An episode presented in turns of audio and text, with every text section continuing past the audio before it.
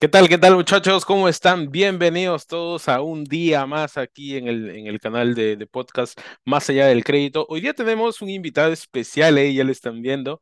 Eh, a ver, creo, para mí no necesita presentación, ya que ya lo conozco algún, algún tiempo, pero pues si es que hay personas que no lo conocen, eh, les presento aquí a Gerald Confianza. ¿Sí? Eh, bueno, para, eh, como les comentaba, para quien no lo conozca, él es una persona que tiene 27 años, es peruano y es un importante emprendedor digital eh, desde hace más o menos ya cinco años, por ahí me corrige si es que me, si es que me equivoco, Gerald. También es conferencista, ya aproximadamente dos años, es CEO de Ashka y creador de quizá uno de los cursos más ambiciosos en temas de creación de activos digitales. ¿No? Este, pues que estamos hablando de, de acerca de G6, ¿no? Eh, Gerald, mi bro, ¿cómo estás? Bueno, comenz- comenzamos eh, o, com- o comienza diciéndonos en dónde te encuentras, bro, ahora Bro, mismo. gr- gracias por, gracias por la invitación. Estoy muy feliz de estar acá en este podcast. Sé que se vienen cosas muy poderosas para este podcast. Y bueno, un, un fuerte agradecimiento también, un abrazo también a la distancia, mi bro, a Rich Brother Digital. Claro que sí, claro que sí, bro. e- e- e- ese nombre ha pegado bastante, ese, ese, ese, seudónimo, si se podría decir así. Sí, sí, Hermano, un placer estar acá. Eh, ahorita me encuentro yo en Colorado Springs, Estados Unidos, en Colorado, el estado de Colorado. Y bueno, el, el- este camino de emprendimiento definitivamente ha sido muy interesante, muy refrescante, ha sido algo que me ha movido para siempre, me ha cambiado para siempre la vida. De alguna manera me da cierta libertad que no hubiese podido tener antes, libertad geográfica, de tiempo, de dinero, entre varias cosas. Así que si lo que podemos aportar aquí eh, les sirve a ustedes que están escuchando este podcast, pues genial, hagámosle con todo. excelente, excelente, bro. Mira, tengo aquí concretamente ocho preguntas, ¿ya? Tengo ocho preguntas y tres anécdotas que, o bueno, tres, tres frases que he escuchado de ti, ya que me gustaría profundizar, o bueno, que tú profundices un poco más en ellas, ¿ya? Va- vamos a comenzar con la primera pregunta. Eh, ¿por qué libros? ¿Por qué libros?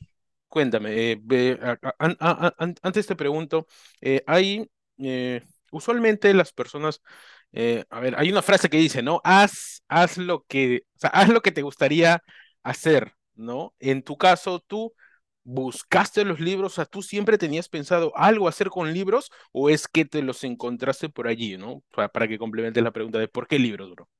Buenísimo, buenísimo.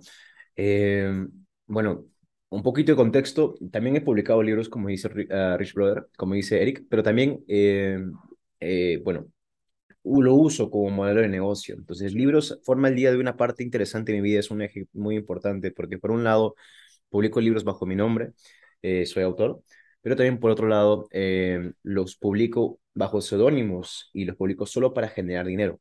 O sea, como activos digitales, publico un libro y veo eh, antes de hacer eso, pues la investigación de mercado y si lo hago correctamente, ese libro puede generarme 100, 200, 500 dólares por meses o inclusive años. Entonces, es un modelo de negocio, pero a la vez también es, una, eh, es algo que yo hago por, por ser autor y también es algo que yo enseño. Ahora, ¿cómo llego a libros y por qué llego a libros y cómo es que llega esto a mi vida? Y es que eh, fue, fue algo muy extraño porque yo había intentado todo.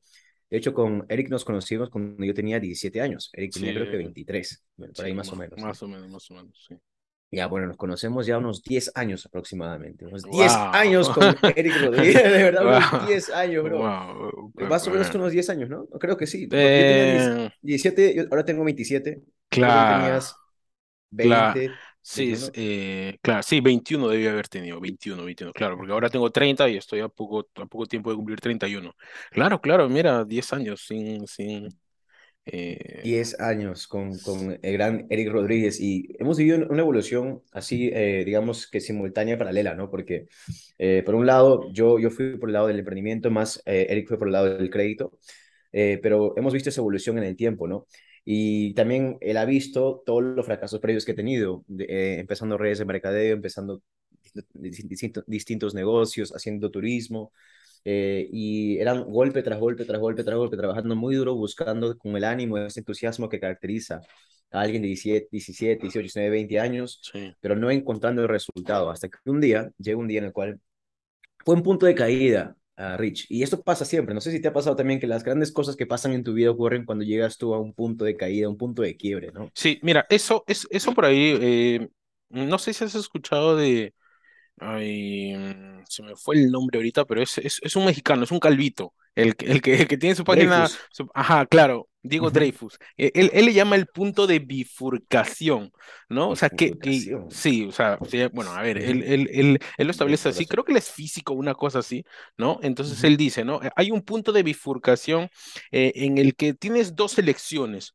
o mueres o evolucionas y pasas a ser algo mejor.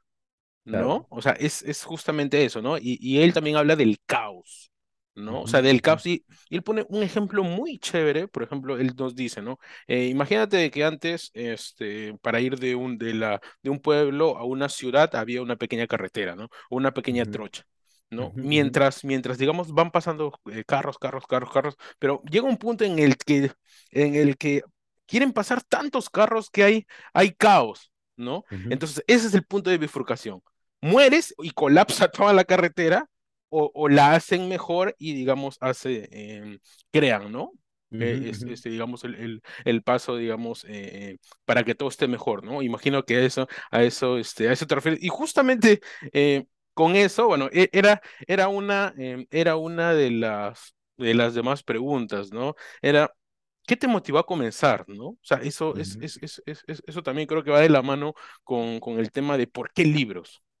Sí, de hecho, todo, todo confabuló de alguna manera. Yo no creo mucho en la ley de la atracción como la pintan últimamente. Yo sí la creo en su fundamento. Mm, Pero, por ejemplo, cuando digo confabuló, no es que voy a esperar que también uno, un- uno va a esperar que confabule el universo para que encuentre una oportunidad.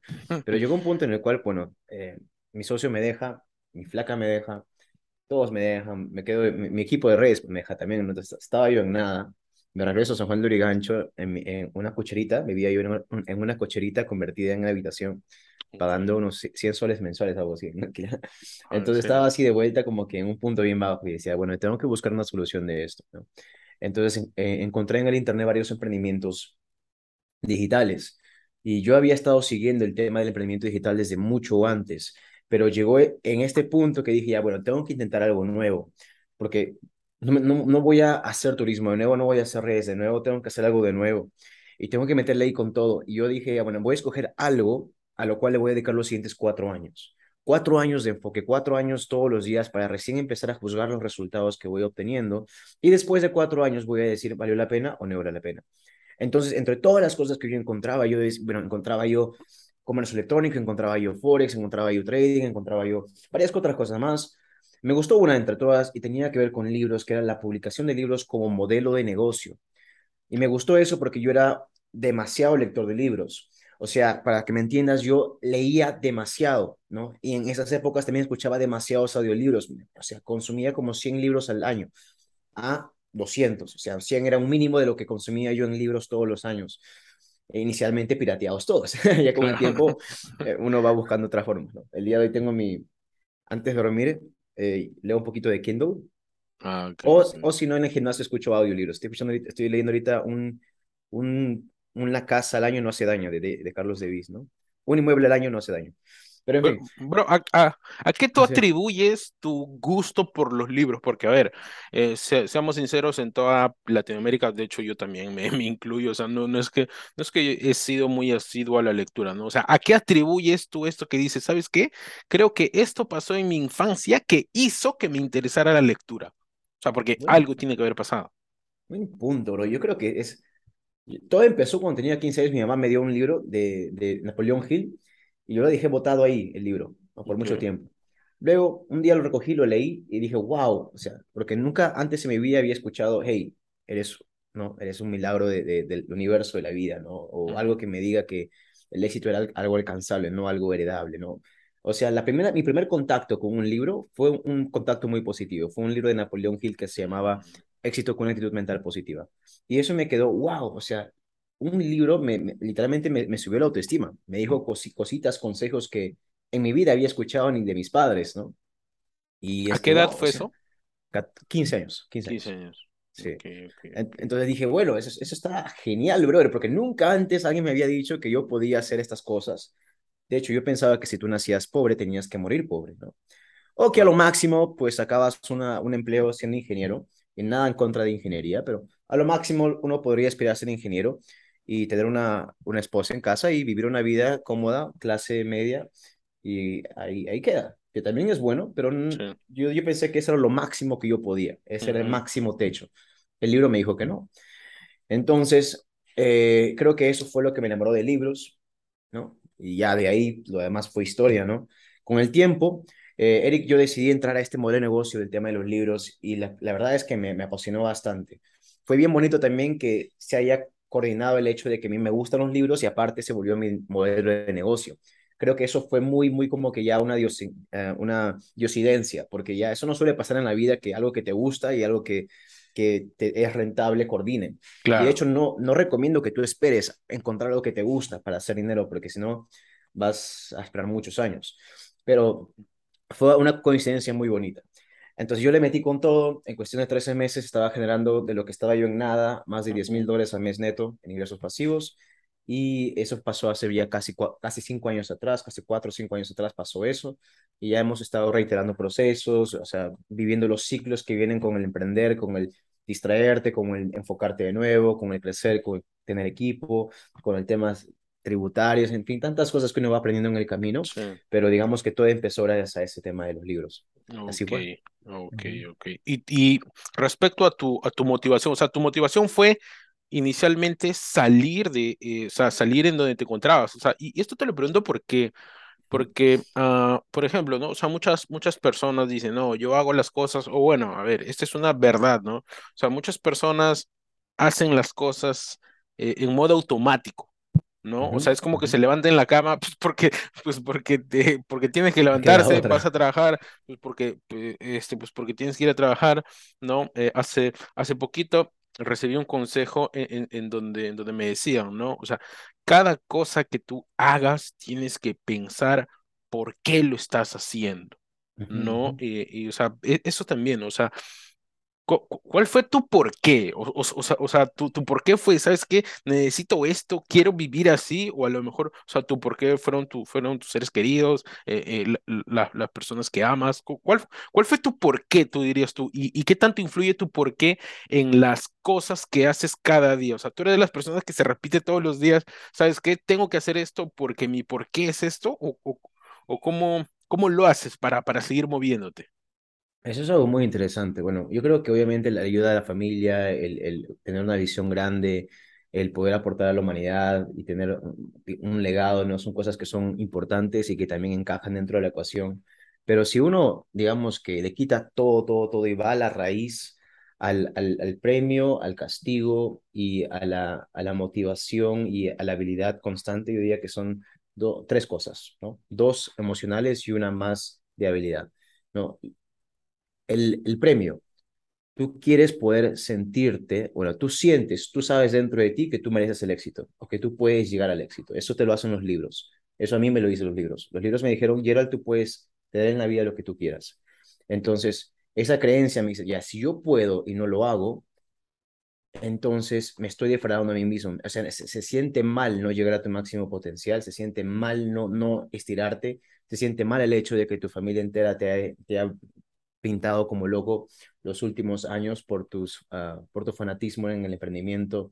Se siente mal que luego de haber intentado todo y trabajar tanto, tengas que empezar de nuevo desde cero. Se siente mal el hecho de que tu pareja te deje, ¿no? Eh, y, y, y el, el, dolor es un dolor de, de uno. Has perdido cosas importantes en tu vida y tienes el ego no te permite seguir a menos que tú puedas demostrar que toda esa gente se equivocó. Y el ego ahí es muy importante, porque el ego es muy importante para crear, porque te impulsa bastante el ego, ¿no? Entonces, por un lado, obviamente es todo el tema de la visión, por otro lado también es que tienes que conocerte a ti mismo. Si, si estás viviendo un proceso difícil, apóyate a nivel de ego para sobre, sobrepasarlo, si es que te encuentras en esa fase. Para mí era que yo no podía permitirme hacer, o sea, volverme el fracaso de la familia, porque ya me la estaba volviendo, o sea, ya la familia me, me, me, me, me, tindaba, me tildaba como loco. Mi viejo ni siquiera quería que le vaya a visitar en el trabajo porque me decía, mira cómo vienes vestido. Eh, cuando vengan mis amigos me pregunten qué, qué haces, qué eres tú, no puedo decirles nada, ¿no? O sea, ya, ya tenía un poquito de estigma todo lo que yo hacía Okay. y yo tenía esa necesidad de, de decirles, hey, todos ustedes están equivocados, yo tengo razón, ¿no? Lo mismo con la pareja, obviamente, ¿no? Como que, hey, me dejaste, ya me dejé de mostrarte lo que acabas de dejar, ¿no? Lo mismo con mí mismo, o sea, yo puedo lograr todo esto y no lo estoy haciendo. ¿Qué me pasa? ¿Qué carajo me pasa? Yo voy a encontrar, no voy a poder, no voy a dejarme vencer, ¿no? Entonces, es un lado eso y el otro lado también, y es algo que escuché hace poco, y es que cualquier persona exitosa tiene tres componentes. Uno es la necesidad de ganar porque saben que pueden y les falta algo y, no van a darse por vencidos. Y número dos, la creencia a nivel profundo de que tal vez nunca nada es suficiente, ¿no? Entonces, eso es lo que te, te sigue impulsando. Entonces, uno, yo creo ahorita, no sé, con, con el paso del tiempo, la felicidad es menos lo que tú alcanzas y es más el poder, el sentirte que estás progresando, ¿no? Entonces, eh, para mí, esto se ve reflejado en el tema del emprendimiento, como que, hey, ya llegué a un pequeño peldaño, vamos por el siguiente, vamos por el siguiente, porque nada me va a satisfacer al final, porque voy a encontrar yo felicidad de otra manera, no de los, no de los hechos. No sé si eso hace sentido en este contexto, pero Mm, em, e, eso es algo que me ha estado también impulsando bastante. Es como que ya llegué a una meta, inmediatamente estamos llegando a la meta y yo la subo. O sea, no, no me permito llegar a la meta al 100%. Y si llego a eso, no lo celebro. Así como que de frente a la siguiente y la subo, y la subo, y la subo, y la subo, y la subo, y la subo, y la subo. No sé si sea sano o no sano, pero no creo ujú. que, en términos de sano o no sano, eso creo que no importa mucho. Pero a lo que voy es eso, más eh, esa necesidad de, o ese, la creencia de ganar, más el tema de que nada es suficiente y agregarle un componente más a eso, que es que eh, la habilidad de poderse mant- ma- mantenerse enfocado en una sola cosa por gr- gran cantidad de tiempo, ¿no? Yo conozco gente mucho más inteligente que yo, mucho más brillante que yo, conozco gente eh, que trabaja mucho más que yo, conozco gente mucho más saludable que yo, más disciplinada que yo, pero algo que yo tengo es que en los últimos cuatro o cinco años me he mantenido haciendo lo mismo. Tal vez en algunas veces un poco más que antes, pero nunca lo he dejado. Siempre siendo lo mismo y lo mismo, lo mismo, lo mismo, lo mismo.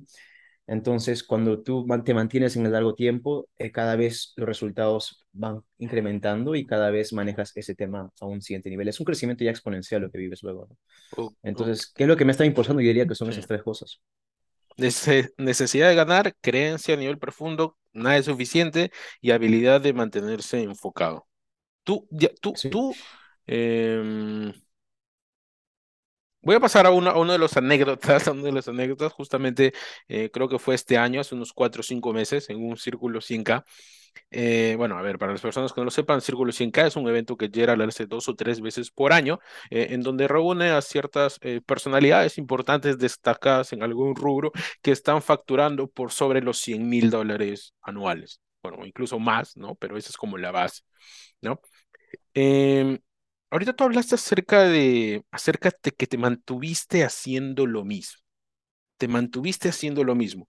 Y Voy a contar el, el- el- el- anécdota. em, recuerdo que estábamos en Círculo 5K y, y tú, y tú subiste al escenario y, y dijiste algo, ¿no? O sea, di- dijiste algo, eh, dijiste una frase muy, o sea, criticaste una frase muy cliché, ya una frase que ha permanecido por no sé si cientos de años.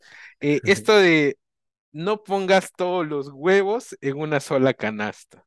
¿no? No pongas todos los huevos en una sola canasta. Y nunca voy a olvidar esto eh, que, que tú dijiste, ¿no? Tú dijiste, la gente dice y, y repite y, y recomienda, no pongas todos los huevos en una sola canasta cuando ni tienen canasta ni tienen huevos. Nunca voy a olvidar eso. Eh, y, y a ver, o sea, tú, tú te referías, bueno, que, que, que luego lo explicaste, ¿no? A la profundidad en tu negocio. ¿No? O sea, nunca voy a olvidar eso que tú dijiste, ¿no? Busca profundidad en tu negocio antes de pasar a uno nuevo.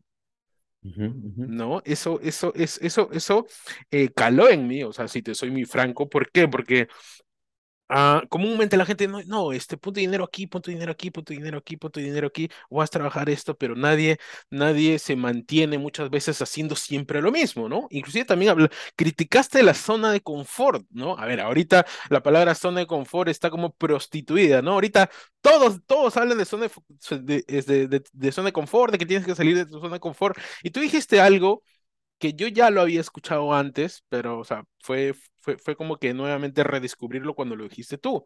Dijiste, sal de tu zona de confort, sal de tu zona de confort, sal de tu zona de confort, y llega un momento en el que ya no salgas, o sea, ya no salgas, bro, está- estás bien, ya, ya no salgas, ¿no? En- entonces es eso, ¿no? Y también, o sea, mu- muchas personas dicen, sal de tu zona de confort, pero oye, siempre estamos en zona de confort. ¿no? Entonces son, son, son, eh, son conceptos y hablando de lo, justamente lo que decía, la profundidad en tu negocio. ¿Qué tan importante es, crees tú, o a lo mejor tú lo has tenido, es la obsesión en tu negocio? ¿Tienes que estar obsesionado o no tienes que estar obsesionado? Porque, bueno, a- an- a- antes de que me contestes, eh, a ver, una de las personas más ricas del mundo, o el, el que nos quiere llevar a Marte, ¿no? El, el, el, el señor este, eh, Elon Musk. A ver, creo que nadie va a negar que es un, ah, es un puto obsesionado con todas las cosas que ha hecho, ¿no? ¿Qué es la obsesión en tu negocio para ti, bro? Wow, wow, wow. Bueno, poniendo en contexto a Elon Musk, ahí, ahí sí yo creo que ese es otro nivel de, de pensamiento. Yo, me, me encantaría saber qué es lo que él opinaría de ese tipo de cosas. Eh, pero bueno, lo que me ha funcionado a mí hasta ahorita, digamos, a nivel de, de, de, de obsesión, eh, es muy, es muy interesante. Hay un libro llamado Ganancias Primero, de Michael Michalowicz, creo que se llama. Y este libro es muy interesante porque me, me, me dio una cachetada tremenda a inicios del año. porque hablaba acerca de que mucha gente se obsesiona en el propósito del negocio cuando el negocio ni siquiera factura y ni siquiera te da una re- un retorno. Y esa fue otra recontracachetada para mí, porque yo siempre he sido mucho de poner el propósito primero sobre el negocio y luego pagarme a mí. Y luego me di cuenta, no, me voy a pagar a mí primero y luego si se cumple el propósito, pues genial. Pero me estoy pagando a mí primero porque, de nuevo, es la taza llena. ¿no? Si tienes una taza llena, puedes dar a otros. Entonces, eh, ese, ese libro me, me, me cambió un poquito ahí el, el tema. Ahora, ¿cómo, quiero dar una pequeña vueltita así alrededor, Sí, sí. empezando con profundidad en tu negocio. Entonces, cuando tú sales de tu zona de confort, yo recomiendo que salgas de tu zona de confort haciendo lo mismo de siempre. Si estás haciendo algo, digamos que tú haces crédito, Ujú. eh, y se te viene otra gran oportunidad de, de, no sé, de otra cosa, y tú dices, sí, hay que salir de la zona de confort, y yo veo gente saltando de un lado a otro, saliendo de su zona de confort constantemente, y eso es, eso es una tontería. Si vas a salir de tu zona de confort, sal de tu zona de confort dentro, en profundidad, de lo que tú haces. yo hago libros, ¿no? Mi mejor so manera de salir de la zona de confort es seguir haciendo lo mismo y pensar tal vez cómo, lo puedo, cómo puedo hacer más con menos en lo que estoy haciendo. Maximizarlo, Eh, vamos a decirlo así. sí, pero no solo maximizar, sino más con menos, porque maximizar te lleva por otro camino. Ese cambio Optimizar, palabras, optimizar en todo caso. optimizar, eficiencia y Ah, eficacia, eh, literalmente un valor de la empresa eh, es más con menos eficiencia y eficacia. O sea, no, nada pues, no podemos crecer de ninguna manera a menos que lo estemos haciendo con menos recursos y menos tiempo. Entonces, eh, si tú vas a salir de la zona de confort dentro de tu negocio, hazlo en profundidad, creciendo la base y hazlo eh, haciendo más con menos. Y te vas a dar cuenta que la mayoría de cosas que van a salir de tu cabeza no son nada revolucionarias, no, no estás reinventando la rueda, no estás haciendo nada raro, simplemente estás haciendo más de lo mismo, pero tal vez un poquito, un pequeño cambio, un pequeño cambio, un pequeño cambio.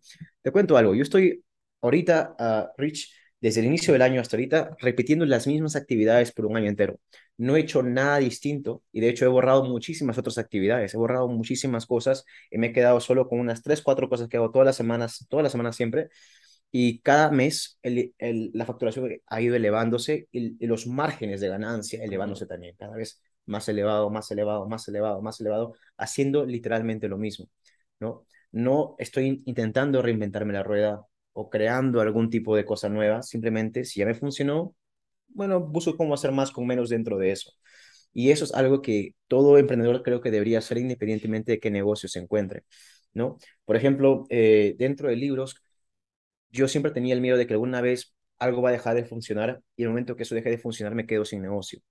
Y eso es una realidad que dentro de libros es muy posible porque eh, depende de varios factores de Amazon. Pero mientras más he hecho más con menos dentro de libros, aprendido más dentro de libros y sigo excavando, excavando, pierdo una oportunidad y encuentro dos, pierdo otra y encuentro tres. Y me doy cuenta que en verdad no, no acaba, no acaba. Hace poco, por ejemplo, en libros sacaron publicidad para audiolibros, hace poco salió eso. O sea, ujú, de nuevo, uno diría, no, libros, tal vez sí, tal vez no, tal vez ya pasó su momento, pero cada vez hay nuevas cosas, cada vez hay nuevos ángulos, cada vez hay, hay más por hacer.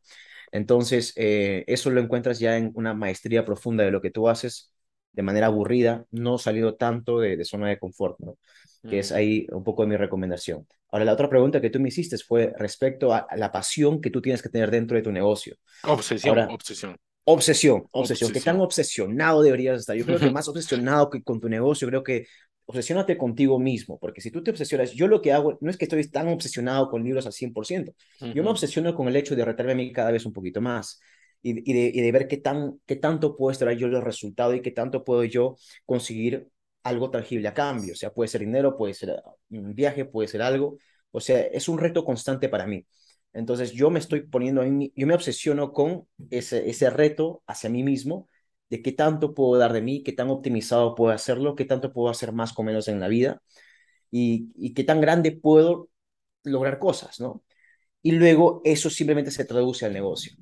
Claro, también tengo un alto grado de pasión por los libros, obsesión por mis clientes, obsesión por los libros, porque ya las que he comentado son cosas que a mí me encantan, me encanta ayudar a la gente, me encanta estar metido ahí aprendiendo nuevas cosas, pero eso parte desde la obsesión por uno mismo, ¿no?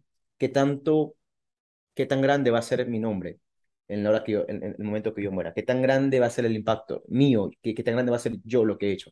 Es demasiado egoísta tal vez para algunos, pero mientras más me meto yo en lo que es, no sé, tal vez estudiar la mente de gente que gana, eh, ese es el nivel de estándar que ellos se ponen a sí mismos, ¿no? Puedes adoptarlo o puedes no adoptarlo. Eso ya depende de cada uno. Sí, bueno, al, al, final cada uno tiene su realidad, ¿no? Uh -huh. Al final cada uno tiene su realidad. Cosas, a ver, eh, lo que para algunos puede parecer bueno, para otros va a ser malo, siempre, siempre va a ser así. Bro, ¿qué, qué hábito es el que más te costó conseguir? O sea, el que te fue muy difícil, digamos, este, hacerlo, ¿no? Porque, a ver, los hábitos se construyen con el tiempo, ¿no? ¿Cuál dirías tú que fue el hábito más difícil de conseguir para ti? Hay tres. Uh, número uno, suena, suena contradictorio, pero ser muy disciplinado con mis finanzas. O sea, qué es lo que entra, qué es lo que sale, qué gasto le pertenece a qué parte de mi negocio y, saber exactamente todo el tiempo cuánto es el porcentaje de margen que recibo de todas mis líneas de negocio. Eso ha sido el hábito más complicado porque yo pensé que iba a ser mucho más difícil de lo que es. En no lo es. Simplemente es tener un poquito de disciplina eh, cada dos semanas, hacer un registro en los Excels y listo, tienes una vida orden, ordenada porque si, si sabes que estás bien financieramente, lo demás no importa. O sea, ya está bien, chévere que, que uno se reta a sí mismo, pero o sea, puedes un día literalmente decir, ¿sabes qué? Quiero irme a la pérdida por una semana entera y no quiero hacer nada de nadie. Lo puedes hacer porque tienes las finanzas limpias. Entonces, eh, ese fue creo que el hábito que más me ha costado y es simplemente una barrera mental que tenía con los números siempre. Y ya cuando se solucionó, pues un cambio radical. Y hay dos más, otros dos más. Uno es, eh, ahorita estoy comiendo una vez al día nada más creo que me ayuda bastante porque solo como una vez y luego ya no como una hasta el día siguiente, ahorro dinero y también eh, tengo mucho eh, claridad mental porque mientras menos comes, menos digeres, solo digiero una vez y ya resto del día no como. Ya, y, es, es, ¿Esto por qué? Porque... Eh... Creo que me ayuda, o sea, si, si tú eres emprendedor y, y, pasas gran parte de tu tiempo enfocado o, trabajando, eh, ¿Cómo? Es como que hacer más con menos, ¿no? O sea, comes una sola vez, no tienes que Claro, bro, bro, bro, mira, yo, yo te cuento algo, este...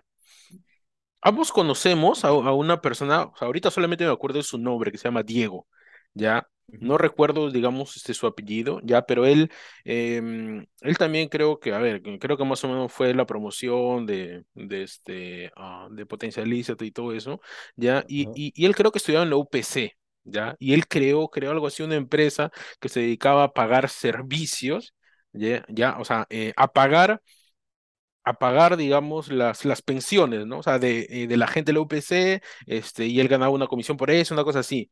Y si no me equivoco, creo que llegó a mover como dos millones por mes, una vaina así, ¿eh? o sea, en movimiento. ¿no? Y ya, y, y, y, alguna vez yo vi una, un, alguna vez vi su Facebook y este man estaba haciendo una locura. Eh, o sea, había comprado de Amazon, bueno, imagina, a ver, en Amazon se vende todo, hasta libros, ¿no? O sea, había comprado de Amazon unos, unas, unos sobrecitos, ¿ya? Que eran algo así como, este, como bebidas eh, que tenían vitaminas, proteínas, todo eso, ¿ya? Y esas bebidas tenían lo necesario para que tú vivas todo el puto día.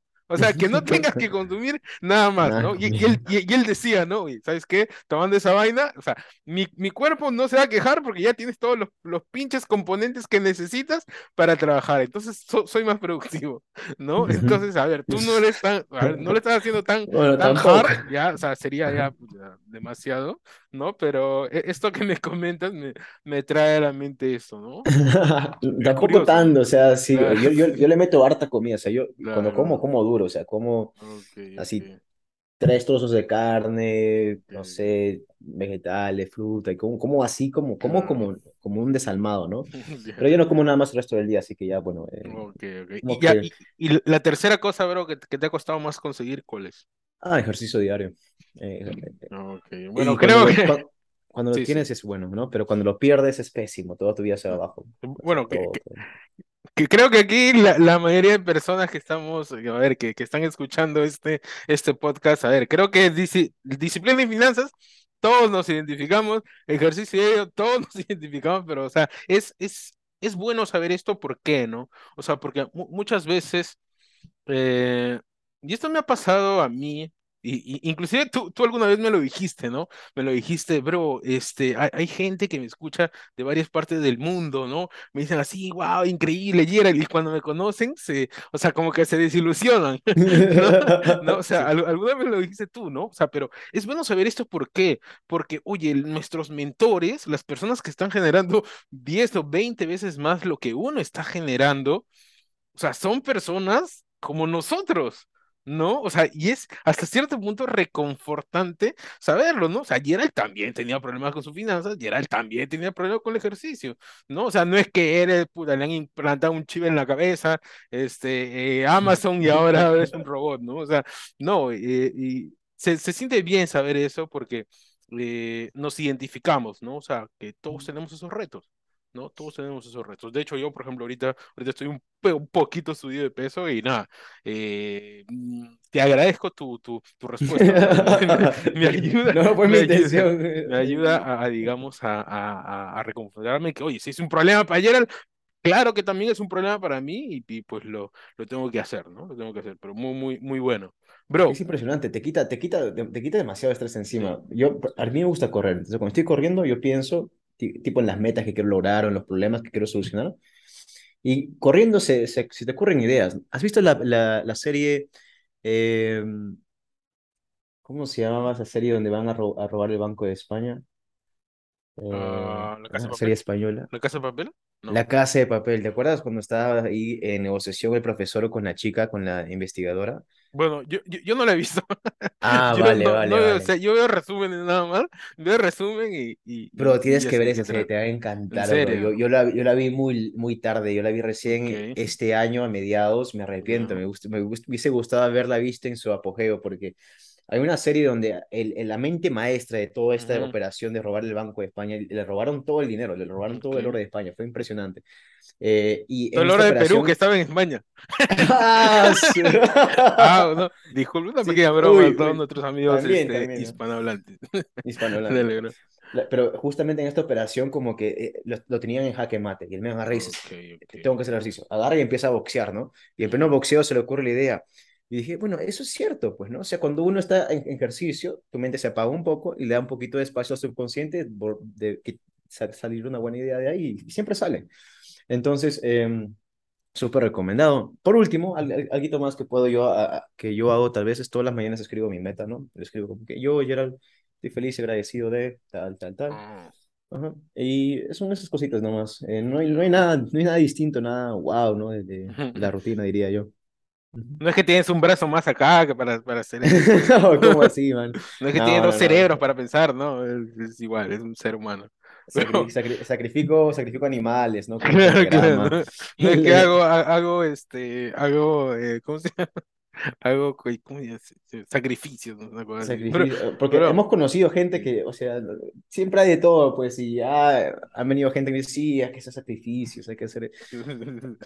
No, yo no, sé qué Ah, creer, bro. ok. Yo no sé qué creer. Eh, Bueno, bro, háblame del libro La semana laboral de las cuatro horas y qué tanto potenció tu negocio.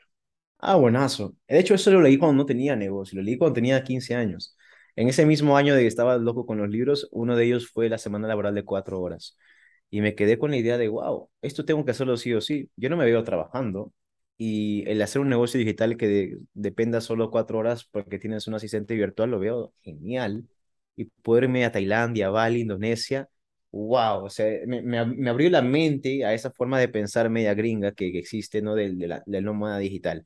Obviamente, esto es, esto es nómada digital en el año 2014-2015, cuando pues era chévere ser nómada digital. Yo el día de hoy yo creo que que, ya, como que era ya, chévere, bro. no, es que yo, yo- el día de hoy yo no creo que es chévere ya. El día ¿Por de hoy es chévere ser un nómada capitalista. Hay una gran diferencia, ¿no? Porque yo Mm, conozco personas, marqueteros en, en el mercado hispano, y no por, no por ser mala onda, pero van a Chincha y son nómadas digitales, ¿no? Van a comer sopa, sopa No, seca en Chincha ah, y ponen en su perfil, ¿no? Nómada digital, ¿no? Eh...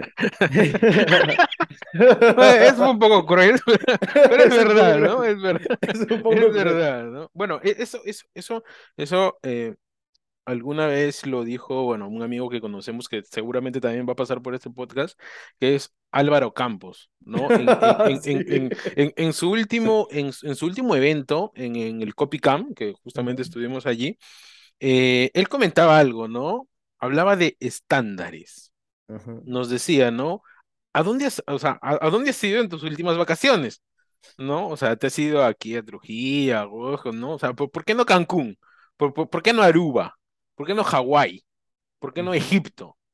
¿No? O sea, estándares, ¿no? O sea, estándares. Sí, claro, eh, es como que abre el concepto de nómada digital, ¿no? O sea, de- depende de qué nómada, ¿no? Porque ahorita todo depende, ¿no? Ahorita, ahorita en donde todos somos todo, ¿no? Y podemos decir esto, claro, todo depende de es como que una persona que acaba de empezar su perfil de, de Facebook de negocio ya pone entrepreneur, emprendedor en su perfil de SEO, emprendedor, ¿no? Ah, ah, Y, claro, claro. O sea, lo mismo se ha vuelto nómada digital. Te vas aquí a, no sé, a Trujillo, ¿no? En Mm, bus, ujú. comes tu ceviche ahí, nómada digital, ¿no? Peruano, Mm. viajando el mundo, ¿no?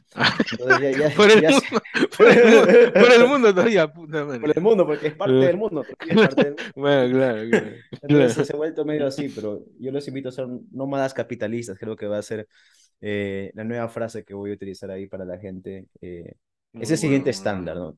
Nómada digital es como que eres, como que el, el equivalente emprendedor, nómada capitalista, ya pues unas siete cifras para arriba, mudándote, múltiples pasaportes, invirtiendo en propiedades para conseguir residencias a largo plazo Claro. y poder escaparte a cualquier país cuando tú quieras escaparte, ¿no? Hubo un momento donde yo me quería escapar del Perú para siempre. Ya no tanto, ya, porque subes, su- supe navegar un poquito las tierras ahí, Mm, ¿no? Y los mares, pero, pero sí, eh, definitivamente hay que subir el estándar, como mencionas tu hermano. Bro, ¿a quién deberíamos conocer y seguir? ¿Quién deberíamos conocer y seguir? ¿A quién tú nos dices, sabes qué? Eh, tienen que escuchar a esta persona. O sabes qué? Esta persona tiene demasiada información. Ahorita, yo siempre he pensado que para ser bueno en el negocio tienes que tener un mentor, ¿no? Y cuando recién estás empezando, yo creo que un mentor es in- indispensable, es 100% necesario.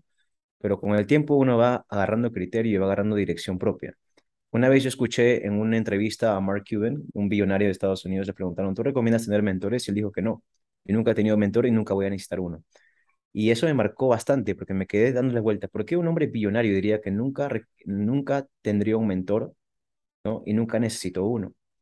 Entonces, eh, este último año yo no he tenido mentores. Ha sido el primer año donde yo no he buscado aprender de nadie, ¿no? Eh, Ha sido el único año donde todas las decisiones que hemos tomado en la, empresa han venido de nosotros mismos, de lo que dice el mercado. Ha, sido un año donde eh, no le he prestado atención a ningún consejo de ningún externo ni nada. Más he prestado atención a dos cosas, ¿no? A qué es lo que yo quiero y qué es lo que mi público, mi mercado me dice que quiere. Entonces, ¿a quién, o sea, si estás recién empezando y estás viendo esto porque recién, que es el, el 95% de ustedes, a veces están empezando recién en algo, eh, entonces enfóquese, bueno, sí, en encontrar un mentor en un modelo de negocio, en una actividad que se pueda escalar, que, que, les haga sentido a ustedes, que les permita emprender y empieza de esa manera porque te ahorras bastante curva de aprendizaje. Pero luego, cuando ya vayas desarrollando un poco de, de criterio de emprendedor, eh, yo me doy cuenta que el más deberías escuchar tú es a tu mercado, a tu público, y también qué es lo que tú quieres, hasta dónde quieres llevar ese negocio. Porque, por ejemplo, un mentor diría, haz, toma X decisión, pero tú te conoces a ti mismo y tú sabes que esa decisión no va contigo. O no quieres llevar tu negocio por ese lado, te quieres llevar tu negocio por otro lado. ¿no? Tú quieres llevar tus ingresos a cierto nivel, no quieres sobrepasar ese nivel de ingresos, tal vez no quieres llegar a las, a las, siete, a las 8 o 9 cifras, tal vez solo quieres llegar a unas 3 4 millones al año y con eso es suficiente, ¿no? O tal vez quieres ganar tu dinero de otra manera. Eh, eso, ese tipo de decisiones y de verdad el punto perfecto donde te vas a encontrar creo que va a depender bastante de lo que tú mismo eh, veas, requieras y necesites dentro de tu negocio. Y bueno, esa es mi, gran lección de este año, que para poder estabilizar tu negocio, escúchate a ti a tu mercado y a tu público, a tu audiencia, ¿no? Que son lo más importante. Ahora, luego, obviamente, ¿no? Ahorita yo estoy sacando dinero, quiero invertir, por ejemplo, en bienes raíces, me voy a buscar un mentor. Estoy leyendo libros de otras personas de bienes, o sea, me voy a, quiero invertir capital con buenos retornos, listo, me, me, encuentro otro mentor. Pero luego, cuando tú encuentres criterio dentro de ese nicho, Ujú, ya no buscas Claro. mentores, Ok, ya buscas, te, bus te escuchas a ti mismo y escuchas al mercado, que son las, los dos factores más importantes para que tu negocio funcione, ¿no? Ok, ok, ok. Interesante. e- es- esperaba, esperaba otra respuesta, pero me, me- me- has abierto la, la perspectiva, ¿no? Y es, es, es, es- es- eso también, ¿no? Es, curioso, imagino que te has percatado cómo, cómo una persona puede ser completamente otra de un año a otro, ¿no es cierto? ¿No? O, o, o, o, o qui- o- o quizá, quizá de, de un mes a otro, ¿no? O sea, ¿por qué? Porque al final, eh, al, al final eh, nosotros somos perspectiva. ¿No? Mientras conocemos a nuevas personas o mientras tenemos nueva información, nuestra perspectiva se abre y al abrirse la perspectiva, nuestras decisiones cambian, ¿no? Y por lo tanto, nu- nuestras creencias cambian. Muy, muy, muy, muy bueno, bro. Pero, ¿qué- cu- ¿cuál es el último libro que has leído? Eh, estoy leyendo ahorita el, el libro de Carlos de Vis, Un inmueble al año no hace daño, porque quiero empezar a meter mi cabeza en bienes raíces ya de, frente, ¿no?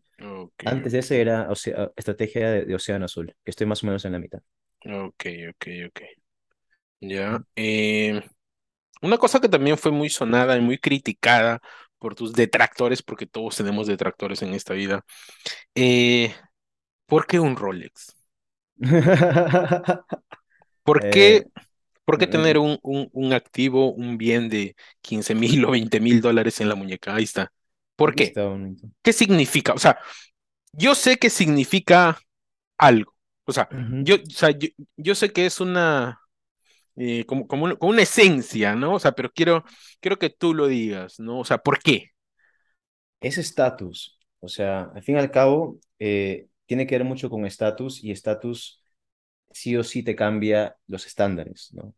Digamos, Rich, tú te estás acostumbrado a un nivel 9 de 10 de estatus o algo ocurrido en tu vida que tú has incorporado. eh, uno va formando identidades, veamos, veámoslo de esa manera. Eh, yo tengo una identidad. Mi identidad, lo- los hábitos, mis pensamientos, todo lo que yo hago, digamos, trata de encajar ese sentido de identidad que yo tengo. El día de hoy, por ejemplo, yo no podría pensar, hey, quiero gastarme toda mi plata y emborracharme, porque no es parte de mi identidad. Es un rechazo inmediato de simplemente por el hecho de tener plata, gastármelo en cualquier cosa. Es, es fuera de mi identidad. No puedo adaptarlo. Cuando te compras un reloj de quince mil dólares, tu identidad sí o sí se ve afectada porque es algo traumático en el, en el lado positivo, ¿no? Es como que, espera, este es un, es- tu estatus ha cambiado. Tu identidad se ve afectada de manera positiva y tú dices, bueno, yo ya no soy así. Yo, yo tengo, por si tengo algo así, tengo que ser un poquito así, ¿no? Y ese pequeño cambio, Mm, ese pequeño cambio de estatus ah, y ese pequeño cambio de identidad te va a permitir aceptar ciertas cosas y ya no aceptar otras cosas, ¿no? Eh, te va a permitir comportarte de una manera, tal vez como ya no te comportabas antes.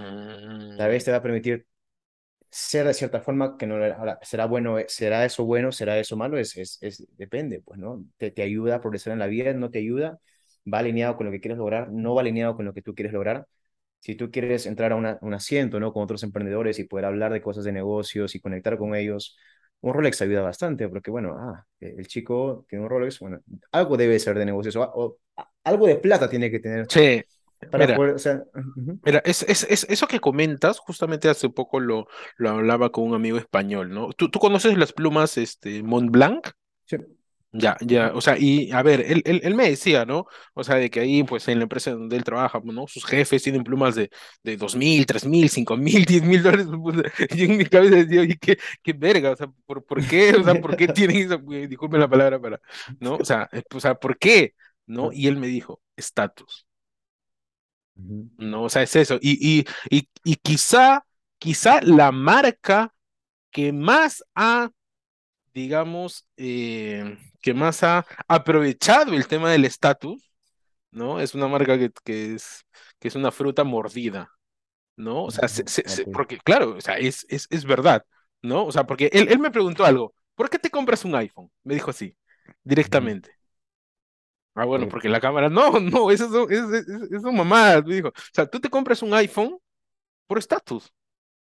porque la gente te ve y dice, ah, bueno, este men Claro, tiene un iPhone, ¿sí o no? iPhone.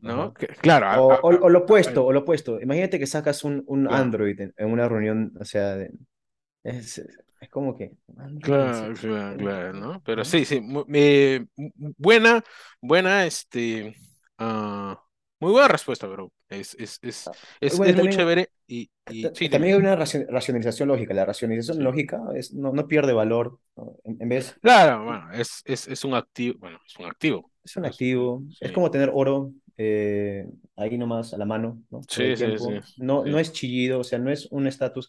Imagínate que te pones, no sé, un polo de, de Versace, te pones tu polo de Ujú. Versace, Ah, tus, bueno. tus, tus zapatos días. Eh, Sería Ah, ridículo, ¿no? O sea, a, a menos que encaje mucho con tu estilo, ya, alguien que se pone eso es como que, eh, es como que, ¿no? Eh, el, el eh, el claro, reloj es eh, más sutil. Claro, no, y además es, o sea, eh, o sea, en el caso de plumas, en el caso de, bueno, de, de, de Es sutil, relojes, de joyas, ¿no? O sea, son, es un tipo de activo refugio también, ¿no? O sea, porque están sí. hechos de, pues, de algún material precioso, ¿no? Inclu- inclusive, o sea, creo que, o sea, si no me equivoco, creo que los Rolex de segunda valen más que, que, o sea, que, que lo- los nuevos, ¿no? A ver, depende de la antigüedad y, La y, y antigüedad y el modelo, sí. Pero puede valer mucho más que uno Sí, sí, nuevo. sí, muy, muy, muy bueno, bro. Y, y, y aquí, mira, em, yo te comento algo, ya, a ver, como, a ver, eh, para, para las personas que no lo, no lo sepan, yo vivo aquí en Perú, ¿no? O sea, yo, yo vivo en Perú durante, durante mucho tiempo, a ver, eh, en Lima concretamente hay como 24 o 25 distritos, una vaina así, ¿no? Y bueno, para las personas que no lo sepan, hay cinco o seis distritos que se destacan por mucho de los demás, ¿sí o no, Gerald?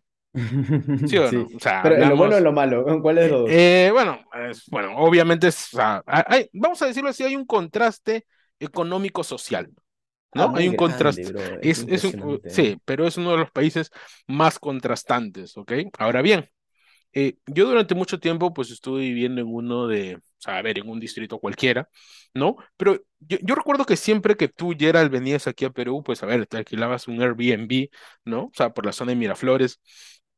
Y yo iba a visitarte, ¿no? Iba a visitarte, iba a conversar, ¿no? Y, y entre, y entre mí decía, ¿no? Oye, puta madre, yo quiero esto, ¿no? O sea, yo, o sea, yo, yo, yo, o sea, yo quiero vivir así como este man, ¿no? O sea, en un departamento bonito, en una zona chévere, ¿no? O sea, en, en- en- en donde no corra peligro, ¿no? Si, si tengo un iPhone, ¿no?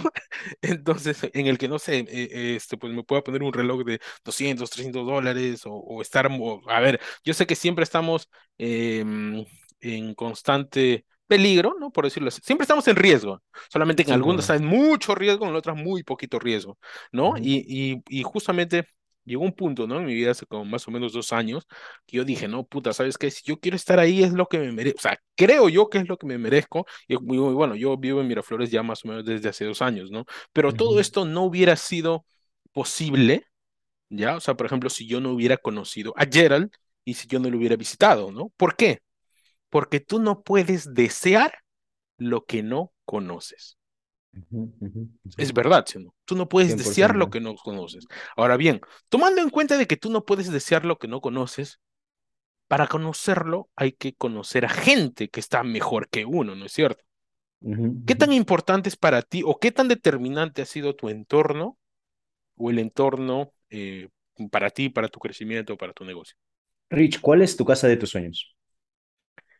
Mira, la casa de mis sueños es un, es un departamento, un departamento de 500 metros cuadrados en una, en San Isidro, en el Golfo. Bueno, si hablamos de Perú, ¿no? O sea, si, hablamos de Perú. Y yo conozco a alguien que tiene un departamento así. Sí, Nosotros conocemos a alguien eh, tiene. sí, y de hecho es la casa de mis sueños porque he estado allí, ¿no? Porque he estado allí, porque me parece increíble, ¿no? O sea, eh, por, por ejemplo, yo, yo, yo te cuento una historia, bro. Yo en el año 2018, yo no sabía lo que era un dúplex.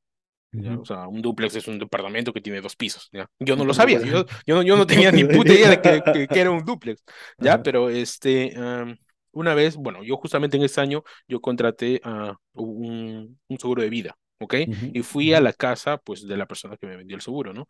Eh, y la persona tenía un dúplex en San Borja, ¿no? Entonces, bueno, yo ujú, me, me dijo, oye, ven a, a mi departamento y todo eso. Yo voy y ya, pues, no, entro y toda esa vaina, un departamento muy bonito, muy chévere. Le digo, oye, este, qué, qué bonita tu casa y todo esto. Y veo una escalera. Y yo dije, oye, ¿qué carajos es un departamento? ¿Por qué hay una escalera? ¿No? Y ujú, me dijo, ah, ah, es que es un dúplex. ¿Y qué es un dúplex? Le digo, ah, es un departamento que tiene dos pisos.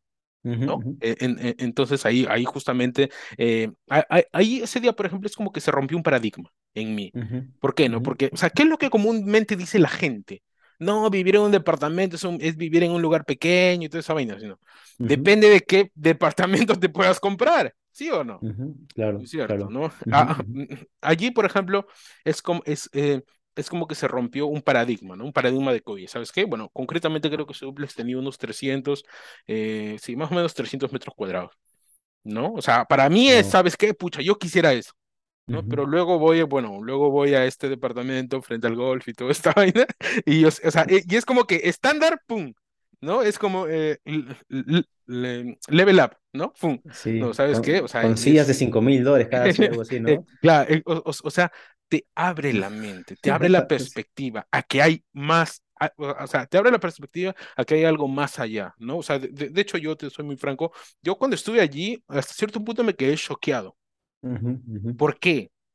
Porque, o sea, o sea, yo decía, no, puta madre, ya sabes qué, estoy viviendo en Miraflores, ¿no? Ya avancé, esta vaina, y vas ujú. allí, puta, y es una cachetada de la realidad, ¿no? Mi bro, o sea, o sea, pero de, desde un buen sentido, ¿por qué? Sí, Porque, oye, hay aún mucho más por conseguir, sí, muchísimo. ¿no? O sea, es, es, es, es increíble, ¿no? Pero bueno, bro, ¿qué tanto ha influido tu entorno, las personas que has conocido en tu crecimiento? Sí, 100%. Yo diría que de alguna manera u otra yo me estanqué porque dejé de conocer más gente, porque yo, yo tuve un crecimiento cuántico cuando yo fui de donde yo estaba a juntarme con gente que ganaba diez mil dólares al mes.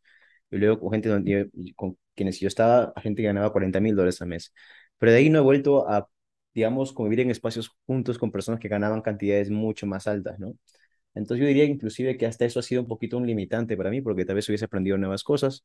Pero ahorita ya como que siento que, bueno, por lo menos en respecto a lo que cuando uno trabaja por algo, uno lo hace porque está buscando algo a cambio, ¿no? Por ejemplo, yo ahorita estoy trabajando porque yo sé que si yo hago ciertas cosas por, digamos, X periodo de tiempo, yo puedo comprarme X departamento o X casa que yo quiero. Mm, Entonces yo trabajo en función a lo que yo quiero.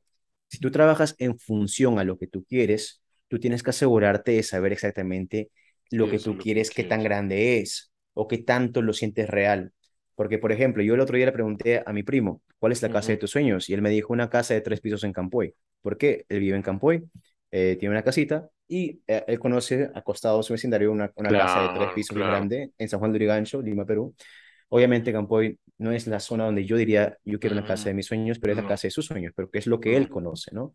Imagínate que a base de eso él se ponga a trabajar y se ponga a emprender y emprenda toda su vida buscando la casa en Campoy. Mm, El simple hecho de que todo su trabajo esté en función a un objetivo que tal vez puede ser mucho más grande si él se lo propone, ya en sí está poniéndole un techo a todos sus resultados, porque no ha conocido nada más allá que, ¿no? El día de hoy, por ejemplo, yo, yo sé cuánto, qué es una casa de medio millón de dólares, sé qué es una casa de un millón de dólares, sé qué es un departamento de medio millón, sé lo que es un departamento de doscientos mil, Ujú, y yo sé en qué orden de cosas las quiero.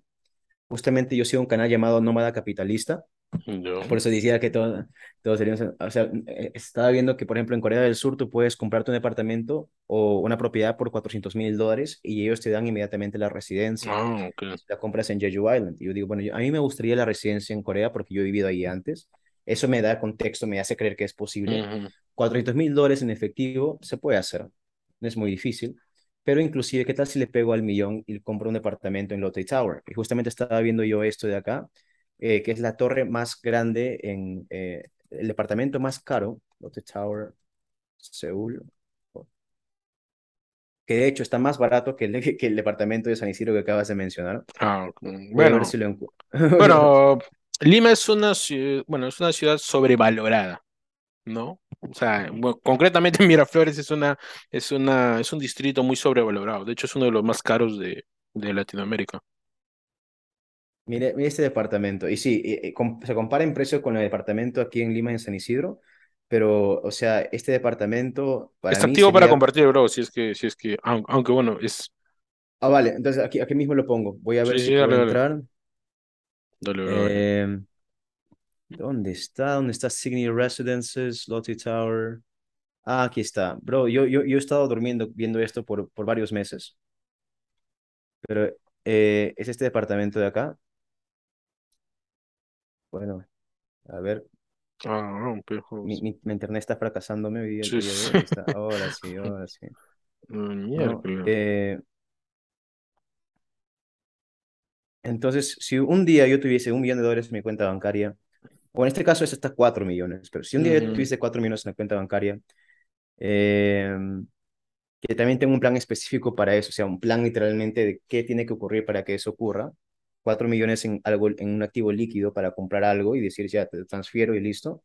Y sacar ujú, aparte de la residencia.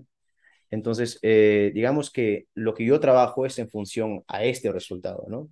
Entonces, mm. eh, eso eleva mucho, digamos, lo que tu mente puede idear para Lo conseguir tiene, ese resultado. tienes, ok, ok, Si el ok. resultado final mío sería una, una casa de tres pisos en Campoy, las decisiones que yo tomaría, los hábitos que adoptaría y todo lo. Sería muy distinto a lo que yo estoy ahorita pensando. Ahora, para otras personas vean esto y dicen, estás trabajando solo a base de un departamento de 4 millones, yo trabajaría en base en función de esto, ¿no? Claro, Y esto pareciera irrisorio para no, muchos. Y sí, eso también es válido. Pero digamos que ahorita ese es mi techo ahorita, ¿no? claro. Ahora Mira, yo tengo que proactivamente elevar. mira, una, una, de hecho, ahorita, o sea, tomando en cuenta esto que, que ha comentado Gerald, para todas las personas que nos, que nos están escuchando y viendo también, por- porque eso también se sube a YouTube, eh, vamos a hacer un ejercicio, ¿ya? Bueno, y Gerald, también hazlo. Vamos a hacer un ejercicio, ¿ya? Bueno, un ejercicio que justamente lo- me, me lo enseñaron la, la vez pasada, ¿ya? Así que, muchachos, preparados para el ejercicio, tú también, Gerald, preparado para el ejercicio. Piensa, piensa en cinco mil dólares al mes. Piensa, piensa en, en tu mente, Ok, cinco mil dólares. Los que me están escuchando también piensen en cinco mil dólares. Ya está. Ahora piensen en cien mil dólares. ok. Ya está. Ahora bien, ¿te costó más pensar en cien mil dólares? No, No, no. te costó lo mismo. Entonces, ¿por qué carajo pensamos en poco? Si no nos cuesta más, o sea, no, no es que, pucha madre, tengo que pensar más, no. Haces el mismo esfuerzo pensando en poco, o sea, eh, eh, que, que, digamos, eh, que pensar en mucho. Ahora bien, como bien dijo Gerald, depende de tus objetivos.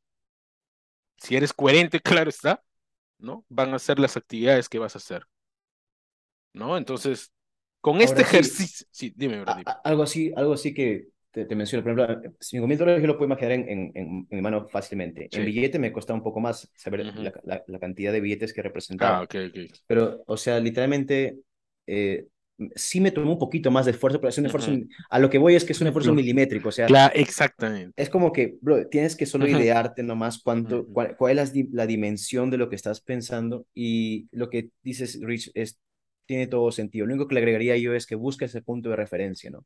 Sí. Entonces, si tal vez nunca has estado en, en, algo, en algo que valga 100 mil dólares, anda un depa de 100 mil dólares o, o mira en YouTube cómo se ve 100 mil dólares en, en efectivo, ¿no? Que no es tan grande. Un fajo de 10 mil puede ser este tamaño, 10 mil Sí. como que así. Sí, 100 mil es, eso, es, eso es, eso es porque, o sea, es, es un tema también eh, as- as- hasta psicológico, no sé, ¿no? O sea, Ujú, eh, es- está bien, ¿no? O sea, eh, es, es muy difícil muchas veces imaginar cosas, ¿no? Porque nuestra mente constantemente está encendida, ¿no? Y, y esto es algo que, bueno, que, que hay un libro que es de Joe Dispenza, si no me equivoco, que es Deja de ser tú. ¿no? ¿No? En, en, en- o sea, prácticamente nos dice que, bro, que tú no eres tu mente. ¿no? Y, y es curioso, ¿no? Uno diría, bra, puta, co- como que no soy mi mente, ¿no? O sea, yo mismo soy. No, o sea, todos los días en la mañana, ¿tú te quieres levantar? No te quieres levantar, bro. O sea, tu mente quiere quedarse allí. Es en Sí, serio, tu mente quiere quedarse allí. ¿no? O sea, Ujú, de, o sea, tu mente no quiere hacer ejercicio, ¿no? O sea, o sea, eh, eh, eh, tu mente quiere comerse ese, ese, ese, balde de, de, pollo de KFC, ¿no? O sea, e- es, es eso, ¿no? O sea, nosotros no somos nuestra mente, ¿no? O sea, pero tenemos que llegar a un acuerdo con ella, ¿no es cierto. Gerald? Así es, definitivamente. Ok, ok, ok. Voy a, voy a contar un, un- una anécdota. eh, bueno, bueno, para, para las personas que no que no lo saben, bueno, yo, yo, yo también en algún momento hice, hice libros, quizás no de la mejor forma, soy consciente de ello. Sí, sí, sí, no te preocupes, pero entonces, no.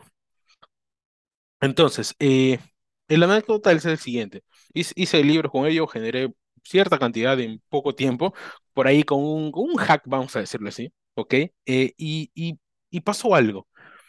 Pasó algo, un día Gerald me llama y me dice, bro, ¿sabes qué? Tenemos que ir a una conferencia en México. O sea, para eso yo nunca había salido del país, no tenía pasaporte. O sea, lo máximo que había llegado era Trujillo, ¿no? O sea, como, como los nómadas digitales actuales. No, o sea, más o menos eso, ¿no? Y un día me llama Gerald y dije, no, pero ¿sabes qué? Pues, eh, es- este, pues tenemos que ir a, a México para una conferencia y toda esta vaina, ¿no? Y yo le dije, bro, puta, yo ni, yo ni siquiera tengo pasaporte, ¿no? Y bro, ha- haz lo necesario para sacarlo.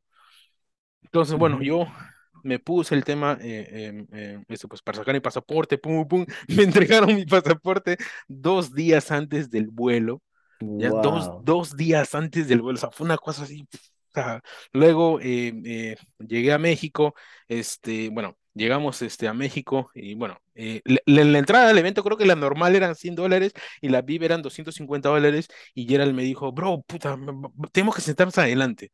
¿no? Y yo le soy muy franco, yo siempre era de esas personas que me sentaba atrás, ¿no? O, o, o, o, o que me escondía eh, atrás de las cabezas para que no me vieran, ¿no? Y, y, y la primera vez que me senté adelante, y de ahí en adelante siempre me he sentado adelante, fue esa vez, ¿no? Así que mi bro Gerald, o sea, yo quería agradecerte. Este, eh, por, o Claro. sea, por, por, por cambiarme la, la, la, la mente, ¿no? O sea, eh, no sé si, si es que te has percatado, muchas de las cosas que he comentado eh, ahorita, o sea, son cosas muy importantes, ¿no? O sea, son cosas muy importantes eh, que han hecho que, que tú te transformes. ¿no? Y, y, y, es, y eso es justamente lo que, am, lo que quiero compartir hacia los demás, ¿no? Y obviamente esta entrevista, a ver, sí es para todos, pero también es para mí, porque todas las cosas que yo te he preguntado, yo quería saberlo, ¿no? Así que, Gerald, nada, pues este, eh, agradecerte sobre todo por la, ah, por la influencia, eh, por el impacto que estás dando, ¿sí? Voy a dejar el, canal este, pues, de Gerald Confianza aquí, aquí en la, en la parte de, em, de abajo o en la descripción, ya sea del video o del, o del audio. Sí, sí, mi bro, así que nada, pues eh, agradecerte, eh, que continúen muchos, muchos, muchos, muchos éxitos. Ahora bien, eh, para las personas que se preguntan, hey, puta madre, este es un canal de crédito, ¿por qué? ¿Por qué no les preguntado nada, nada del crédito? Porque esto se llama más allá del crédito. O sea, queremos conocer a la persona que está detrás de. Sí, ya habrá tiempo eh, eh, eh, ese, pues, para conversar de crédito en otro momento. Mi bro, eh, ¿podrías dar algún último mensaje, digamos, para, eh, para todos aquellos emprendedores digitales que están comenzando ahora mismo? O los que Sí, ya, los que ya están haciéndolo. Definitivamente, hermano. Primero, agradecerte, Rich, por, por este espacio, hermano. Sabes que te quiero muchísimo. Han pasado ya casi 10 años desde que hemos empezado este camino. Qué chévere que seguimos ahí dándole con todo y que se vienen muchos crecimientos y muchos, mu- muchos, ah, muchas realizaciones y éxitos más para ambos. Estoy muy alegre por eso. Gracias por tenerme acá. Eh, bro, yo les recomiendo a todas las personas que están aquí viéndonos, ¿no? Que, que definitivamente se enfoquen en una sola cosa, lo hagan bien, busquen inspiración de todo, claramente, ¿no? No, no dejen de aprender. Yo siempre estoy aprendiendo nuevas cosas, pero yo creo que la máxima recomendación que puedo dar de mí es que se enfoquen en algo. Por ejemplo, si están haciendo crédito con Eric, eh, métanse de lleno a crédito, ¿no? Esa es una herramienta muy poderosa. No tienen idea lo que las puertas que crédito les puede abrir de hecho, yo quiero aprender crédito ahorita con Rich a nivel eh, peruano, porque eh, por el lado peruano yo he dejado mi crédito pues ahí sin, sin trabajar. Sí lo vi, sí lo vi, lado. Sí lo, sí, sí lo he visto, pero eh, ya lo comentaremos en otro, Ah, pero sí Ahí, lo he ahí lo vemos. Sí, sí, sí. Eh, cuando tenía 18 años tomé decisiones muy interesantes eh, a nivel crediticio en Perú. Eh, y bueno, yo, y- pero igual es, es un proceso, na- nadie es completo, nadie es perfecto y todos podemos aprender de otros, pero si ya estás aprendiendo algo, entra. O sea, no hay nada mejor que tú puedas hacer que profundizar en un conocimiento y llevarlo a su maestría. ¿no? La gente que más gana es la gente que es maestra en algo, busca maestría sobre todas las cosas. Rich, un fuerte abrazo. Chicos, familia, muchas gracias. Nos vemos en una siguiente. Chao, Bueno, chao. muchachos, eh, ya lo saben. eh, ah, hay, ah, hay, hay una frase que siempre quiero decir en, en, en todas estas, estas entrevistas y es, somos libres, seámoslo siempre. Chao, chao. Gracias, Gerald. Nos vemos.